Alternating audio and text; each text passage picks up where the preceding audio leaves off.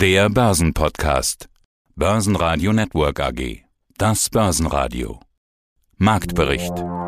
Im Studio Sebastian Leben und Peter Heinrich. Außerdem hören Sie zum Facebook-Ausfall und der Facebook-Aktie den globalen Anlagestrategen Heiko Thieme, Vermögensverwalter Burkhard Wagner von Partners zur Inflation als wichtigster Faktor für die Zukunft und Heiko Geiger von von Tobel zu Investments in China. Sie hören Ausschnitte aus Börsenradio-Interviews. Die ausführliche Version der Interviews finden Sie auf börsenradio.de oder in der Börsenradio-App. Der DAX startet nach den letzten Minustagen eine Gegenbewegung.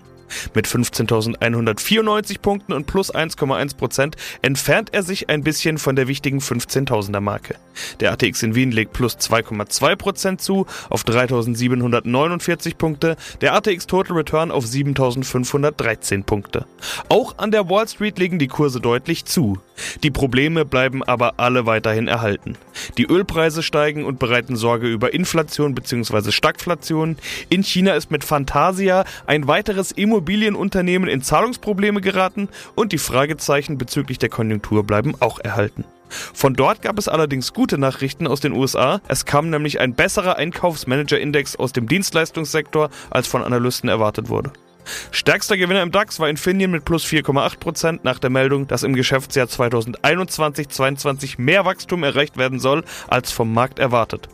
Weitere Gewinner waren HelloFresh mit plus 3,6%. Hier könnte trotz hoher Investitionen genügend Geld für einen Aktienrückkauf übrig sein. Ebenfalls plus 3,6% zulegen konnte die Deutsche Bank. Verlierer im DAX waren Heidelberg Zement und Fresenius mit jeweils minus 0,8%, Bayer mit minus 0,9% und Schlusslicht Covestro mit minus 1%.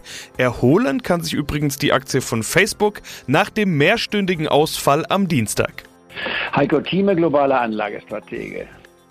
Diesmal starten wir mit einem Thema, das gestern ein riesiger Aufreger war. Facebook offline, alle Facebook-Dienste wie Instagram und WhatsApp offline, hat einige Nutzer regelrecht in die Verzweiflung getrieben. Jetzt bin ich der Meinung, dass es uns vielleicht sogar mal gut tut, mal ein paar Stunden Zwangspause davon zu haben. Über die wirtschaftlichen Folgen und die Börsenfolgen für Facebook wollen wir gleich noch sprechen. Äh, aber auf einer Gedankenebene höher, finde ich, sollte man schon mal die Frage stellen, ob wir zu abhängig sind vom Internet. Immerhin sollen ja bald alle Firmen über das Internet gesteuert werden, alle Autos mit Sensoren kommunizieren, Industrie 4.0, Big Data, künstliche künstliche Intelligenz, 5G und, und, und. Hat uns das gestern einen kleinen Vorgeschmack gegeben auf die Abhängigkeiten der Zukunft?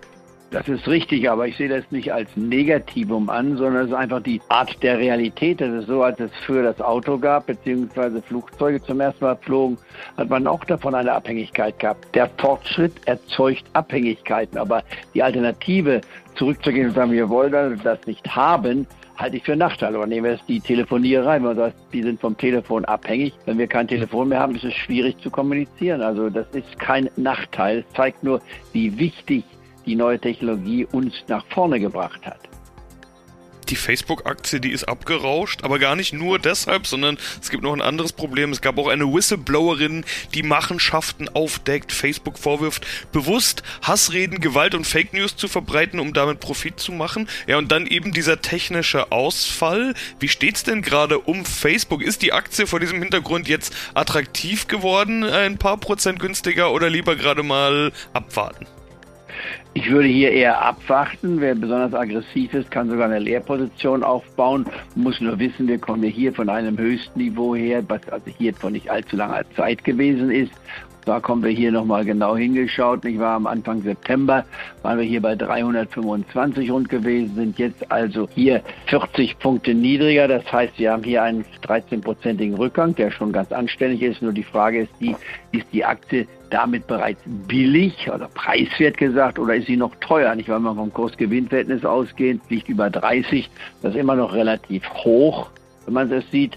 Aber ich überlege mir zum Beispiel jetzt, ohne mich jetzt schon entschlossen zu haben, vielleicht auch noch in meiner Marktprognose von einer möglichen Leerposition zu sprechen, nachdem sich heute wieder etwas erholt. Gestern der Rückgang übrigens kostete 50 Milliarden. Zuckerberg soll dabei 6 Milliarden verloren haben, weil er Aktionär ist im Unternehmen. Also das hat schon etwas gekostet, aber solche Unfälle, wenn man so will, oder Pannen, die können immer mal passieren. Man könnte es auch positiv ausdrücken, nachdem über zweieinhalb Milliarden Menschen plötzlich ohne Facebook Instagram nicht waren, WhatsApp waren, wurde es wiederhergestellt. Das heißt, die Panne wurde eigentlich relativ zügig wiederholt, auch wenn es im historischen Vergleich eine relativ lange Pause mit sechs Stunden war. Mein Name ist Burkhard Wagner, ich bin Vorstandssprecher der Partners Vermögensmanagement AG in München. Ist die Welt der Börsianer in Ordnung? Wir hatten so gestern so ein bisschen Evergrande, wir haben ein bisschen Inflation, was heißt ein bisschen, ne? aber für die Börse, für die Kurse sieht das alles noch normal aus. Was sind denn die Überraschungen 2021, die auf uns noch zukommen können? Gute Frage. Ich meine, die Überraschung der restlichen drei Monate, ich meine, so lange läuft es ja gar nicht mehr. Und die Überraschungen des Jahres oder zumindest in den nächsten Monaten könnte sehr wohl natürlich sein, dass man von der gängigen Einschätzung der Inflationsentwicklung für die nächsten Monate eher Abstriche machen muss, sprich, dass die, der Eindruck, dass es sich mehr oder minder aufgrund des Basiseffekts aus dem Vor-Corona-Jahr letztendlich ähm, sich nur um eine temporäre Geschichte handelt, sich die, sagen wir mal, der Eindruck verstärkt, dass man entsprechend dann doch vielleicht mit einer dauerhafteren Inflationsrate oberhalb der gewünschten zwei Prozent letztendlich zu leben hat. Und das könnte natürlich schon die Märkte beeinflussen und alle Akt Aktionäre und Börsianer haben kein Problem mit schlechten Nachrichten, aber zumindest sollten sie nicht überraschend kommen, sondern die Überraschung mag der Markt überhaupt nicht. Und das könnte natürlich schon sein, dass entsprechend hier in den nächsten Monaten mal eine generelle Neueinschätzung dieses Themas ansteht. Ja, aber ist Inflation wirklich eine Überraschung? Wir sprechen eigentlich schon seit, ich würde sagen, seit März davon.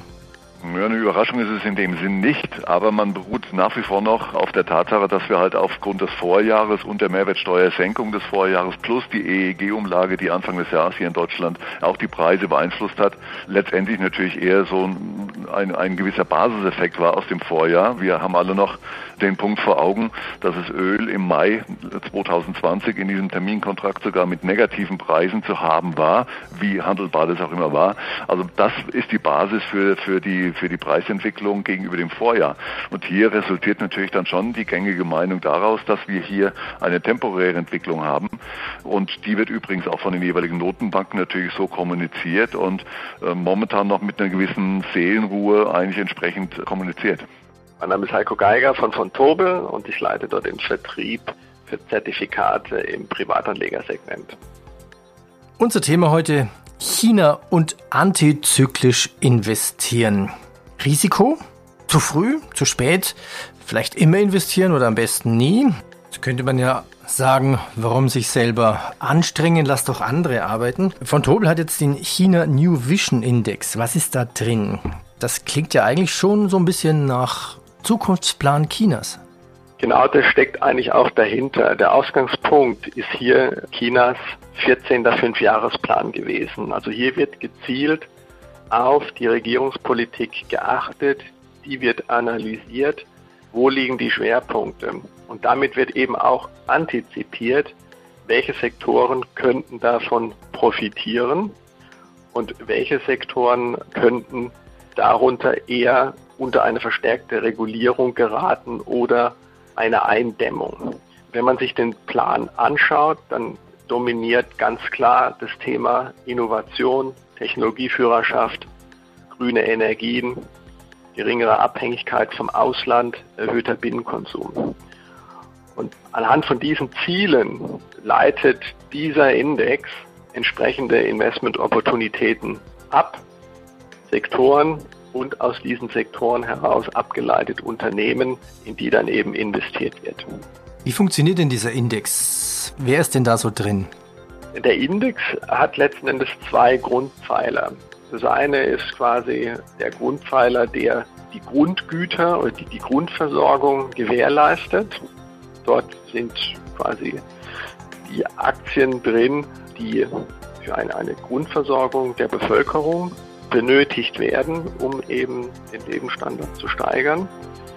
Der zweite Pfeiler ist quasi der visionäre Teil. Da geht es um die Innovation, äh, also um Forschung und Entwicklung und Technologie. Und wenn man sich die Unternehmen anguckt, da sind sehr viel zyklische Konsumgüter drin, da ist Konsum drin, da ist IT drin, da ist aber auch Gesundheitsversorgung drin. Wenn man sich die einzelnen Sektoren anschaut, da geht es um, um, Haushaltsgeräte, da ist Unterhaltungsindustrie drin, da sind auch Automobile drin. Wenn man ein paar Namen nennt, da ist eine China Life Insurance beispielsweise drin aus dem Versicherungsbereich, da ist eine Xiamen Intretec drin für Haushaltsgeräte. Da ist eine Wuchang Group drin im, im Handel. Da ist aber auch eine Tencent drin, klar für interaktive Mediendienstleistungen oder auch eine Alibaba für das Internet und den Einzelhandel. Es sind aber auch Halbleiterindustrie drin, wie eine Shenzhen oder auch eine, eine BYD aus dem Kommunikationsbereich und auch aus dem Automobilbereich.